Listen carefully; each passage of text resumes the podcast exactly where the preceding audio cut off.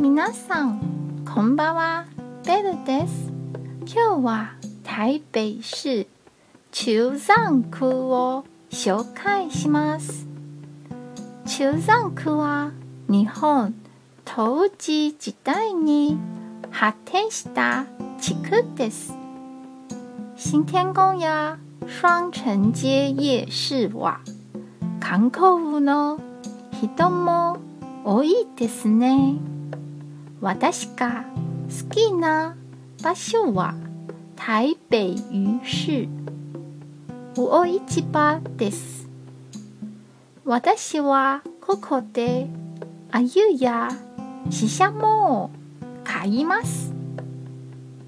空港の近くにあるので日本の新鮮な魚やカニもありますよ。